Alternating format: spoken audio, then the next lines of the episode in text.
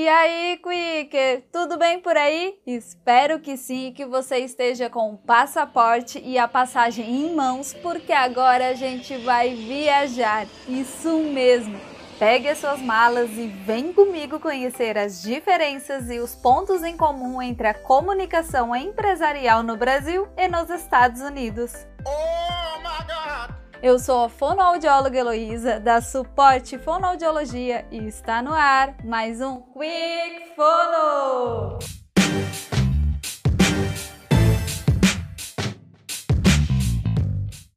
Agora que você já fez o check-in, bora decolar! Como pontos em comum, temos aqueles famosos termos americanos: home office, workshop, feedback, brainstorm, entre muitos outros. Meu Deus! Essas expressões entraram com tudo no nosso país e já fazem parte do nosso dia a dia. Mas segura, não abusa. Muita gente não entende esses estrangeirismos e pode ficar confusa ou desconfortável. O ideal é adequar o seu discurso para que qualquer um te entenda.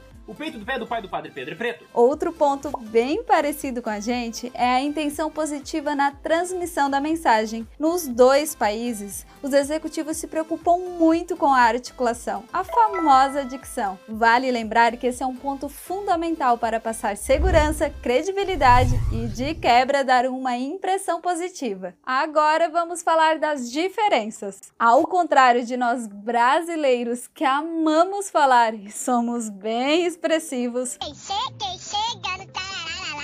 Os americanos tendem a ser mais diretos e sérios. Isso é da cultura de cada país. Então, como estamos aqui no nosso Brasilzão, é importante mantermos esse padrão de comunicação mais caloroso e acolhedor. Isso aproxima o cliente. Também temos diferença na linguagem visual, traduzindo na expressão corporal e facial. Por aqui somos mais relaxados e tranquilos a usar o corpo para complementar a comunicação, diferente dos americanos, que são um pouquinho mais discretos. Lembre-se que os movimentos do corpo, expressões faciais e até as roupas e acessórios precisam comunicar aquilo que você quer. E espero que tenha curtido esse bate e volta com a gente. Se é essas dicas te ajudaram, não deixe de favoritar o episódio para que ele fique na sua lista. E você já sabe, mas sei lá, né? Vai que o jet lag fez você esquecer. Então vamos reforçar. Qualquer dúvida é só procurar a gente pelos contatos que estão na descrição desse podcast e pedir um atendimento. Tchau, tchau!